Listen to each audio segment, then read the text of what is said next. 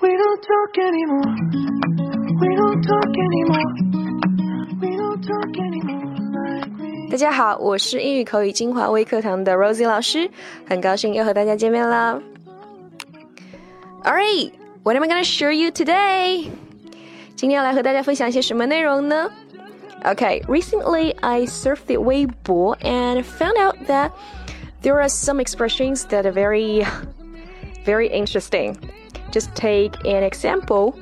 Mm, I have nothing to say. This expression in English.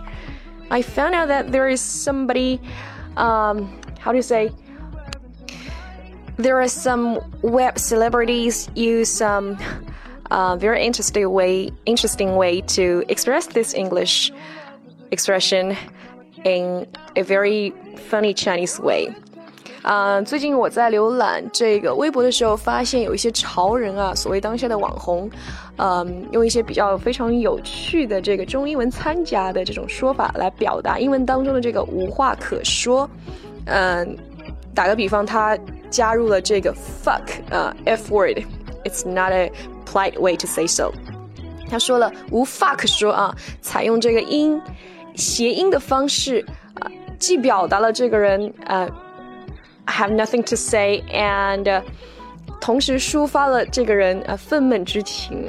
So today I'm going to share you five expressions to express this Chinese um, meaning in English in a more native way. Okay, so let's get started. The number one is lost for words. Okay, lost for words. 这个短语呢是意思是啊。有种没话说，是因为不知所措。Lost for words, it's very，嗯、非常的形象啊。我不知道该说什么了，我是我要说下来的话我丢掉了啊。Lost for words，当你感到非常惊讶，when you're shocked or 非常困惑的时候啊，when you're，嗯、 puzzled，有时候真的不知道该说什么好。这个短语说的就是这种情况。那这种时候我们就可以用这个短语来表达你此刻的状态。So here comes the sample sentence. I was so surprised to see her that I was lost for words. Okay, I was so surprised to see her that I was lost for words. 见到他太意外了，我一下子不知道该说些什么了。啊，这个其实啊、用另外一个中文来表达就是语塞啊，语塞。And the number two is bite back something, bite back something, or bite something back, bite something back. 这个其实也非常的形象。You can guess out its meaning, right? 想说又不能说，哎，欲言又止，话到了嘴边又只能咽回去。那英文当中这个 bite 有咬的意思啊，bite back 咬回去，那这个短语就是欲言又止啊，非常生动形象，right？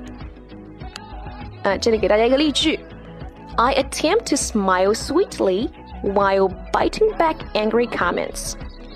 I attempt to smile sweetly while biting back angry comments. 我尽量挤出一丝讨喜的微笑，把一肚子气话都咽了下去。Bite back. Very interesting.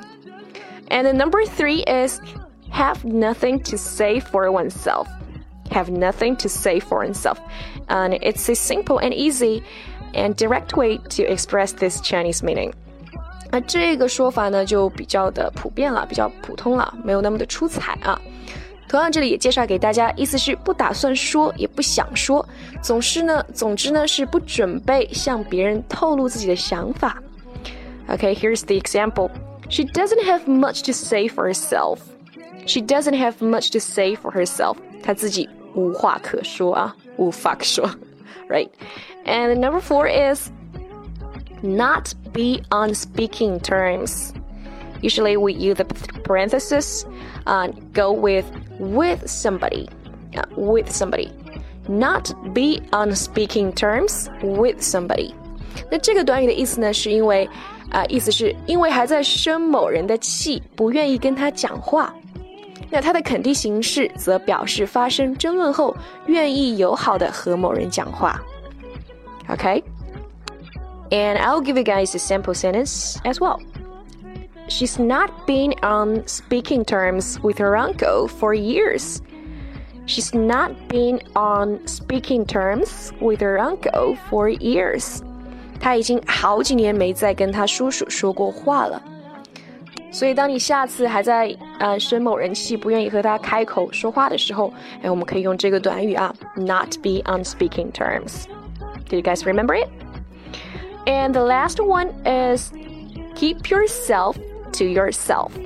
Okay, keep yourself to yourself.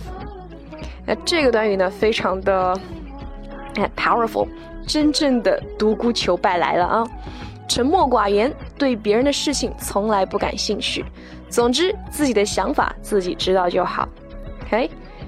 Nobody knows much about him. He keeps himself very much to himself. Okay? Nobody knows much about him. He keeps himself very much to himself. 谁都不了解他，他这人很少与人往来。Sometimes, uh, enjoying the solitude is not a bad thing. 那有时候享受孤独，也是一件人生必修课吧。Alright, so much for this. That's all for today. Did you guys like it? If you want to learn more native English expressions, don't forget to join us. I'm Rosie. Hope to see you guys next time. Bye.